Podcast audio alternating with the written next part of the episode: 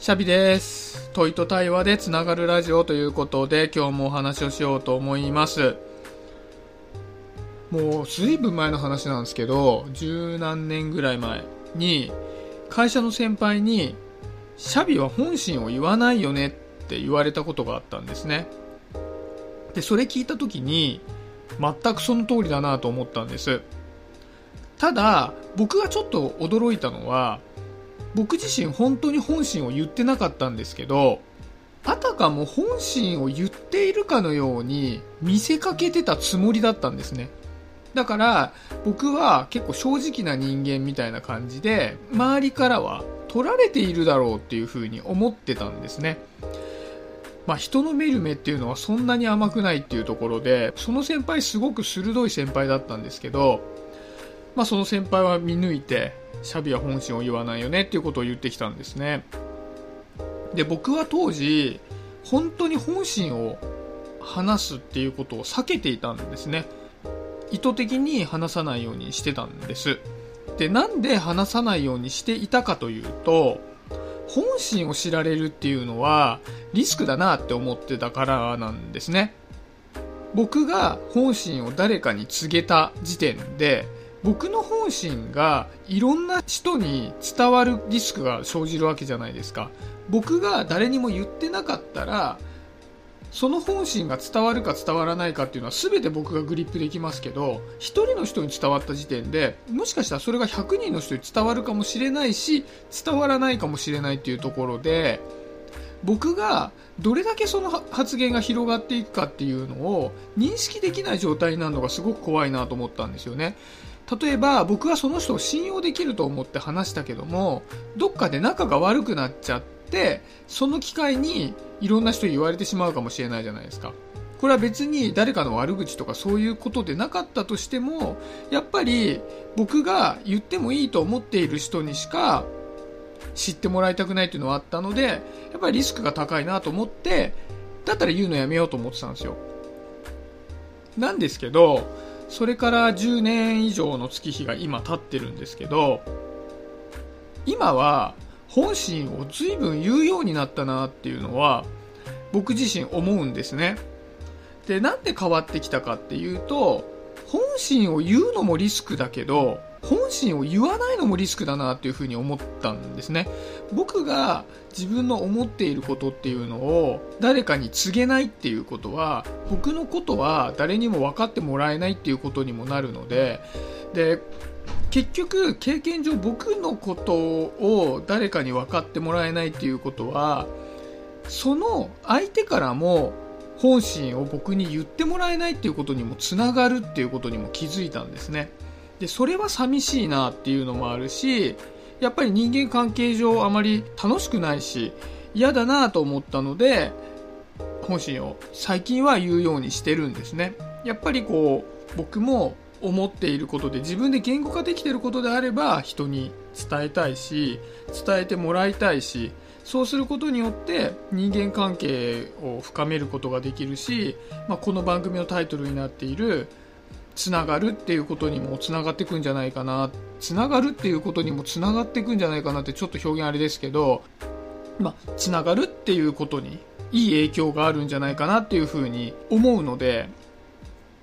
できるだけ本心を言うように今してるんですね。で先日友人と話していた時に、まあ、僕がそれこそ本心である悩みを相談したんですね。でその時に友人が、まあ、僕の相談を受けて返してきた言葉があって、まあ、僕とその友人は全然キャラクターが違うんですけど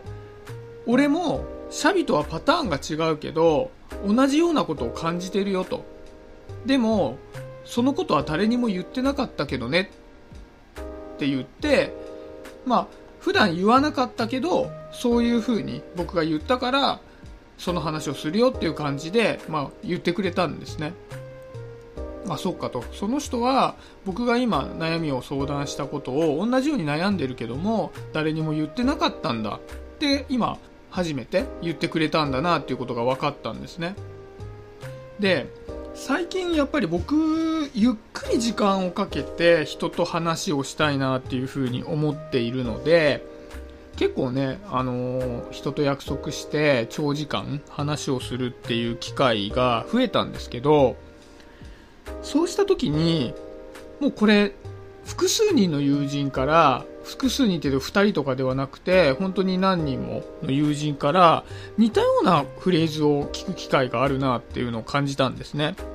で、それは、あ、この話誰にもしたことなかったんだけどっていうフレーズなんです。で、まあ言ってくれることはすごく嬉しいし、まあ僕もそういう思っても言わないようなことっていうのはできるだけ避けて、自分の感じたことっていうのは全部言おうかなっていうふうには心がけてるんですけど、まあともあれそういうことを言われることが多いなっていうふうに感じたんですね。で、よくよく考えてみると、今ブログを書く人とか、ツイッターで自分の思いの丈をつぶやく人とか、僕みたいに音声配信で日々の気づきだとか、自分が強く感じていることっていうのを配信する人って増えてるじゃないですか。で、そういった実情を見たときに、まあ、発信の行為って必ずしも目的が一つじゃないのに、例えばマネタイズをしたくて配信してる人もいるので、そういう方は全く別の話だと思うんですけど、なんか思うのは、多くの人は別にやんなくていい配信をわざわざしてると思ってるんですね。要は意識的に伝えるという行為をしていると思ってるんです。そういった、まあ、僕の友達の事例だとか、今のアウトプット事情みたいなところを考えたときに、僕は自分だけが本心を言わない人間なのかなと思ってたんですね。で、心変わりをして今本心を言うようになった人間なんだっていう風に感じてたんですけど、多くの人は、やっぱり本心を伝えたいっていう風に思っているんじゃないかなっていう風に思うようになったんですね。それがさっきの僕みたいに話すことがリスクだと感じられたり、話した時に相手に曲解されて、間違えた理解をされてしまうのが嫌だったり、あとは、自分の話なんて、やっぱり、あんまり関心持ってもらえないんじゃないかって思ったりして、実際に話すことを避けているから、友達とか、そういうコミュニケーションの場で自分の本心を言うっていうことが、まあ、避けられてしまっているんじゃないかなっていうふうに思ったんですね。要するに、話したいけども、話さないことを選んでいるんじゃないかなって思ったんです。まあ、僕と同じようにね。で、まあ、最近、先ほどもお話しましたけど、まあ、ゆっくりね、話をするっていう機会を、まあ、持つようにしてるんですけど、ゆっくり対話をするっていうのって、めちゃくちゃ大切な時間なんじゃないかなって、つくづく思うんですね。で、やっぱり僕たちって忙しいので、通常の人とコミュニケーションを取るシーンにおいても、早く知ることができたり、早く面白がれることっていうのを好んで話す傾向にあるなって思うんですよね。やっぱりずっと仲話するって機会もそんなに多くないので、この前ここに行ったんだけど、すごく美味しかったよとか、この、まあ、最近食べたご飯の話をしたり、どっかに遊びに行ったよって話をしたり、あとはこんな面白いことがあったんだっていう、まあ、インスタントに反応が取れるようなものっていうのを、まあ、題材にすることが多いなと思うんですね。でも、やっぱり、本心を話したいっていう風に、スイッチが入るまでは、時間がかかるんじゃないかなと思うんですよね。で、一回ね、その人と話しただけで、その人に本性を伝えようなんていうのは到底思わないわけで、やっぱり継続的にゆっくり話す場所っていうのがすごく大切だなと思うし、僕自身欲しいし、僕も作りたいと思うんですよね。で、そこで、まあ、建設的な話が毎回できる必要もないし、なんか学びになる話っていうのが、すぐに得られる必要もないと思うんですよね。ゆっくりとした時間が流れている場を設けることによって、自分が普段言いたかったけど、まあ、いろんな理由があって、言わなかったようなことを言える場っていうのが作れるんであれば、そういう場をぜひ作っていきたいななんていうのを最近思ってます。まあ、本当にね、冗長な対話で構わないと思うんですよね。そういう対話こそが、やっぱり、こう、今の社会においては必要になってくるんじゃないかななんてことを最近感じているので、そういう話をしてみました。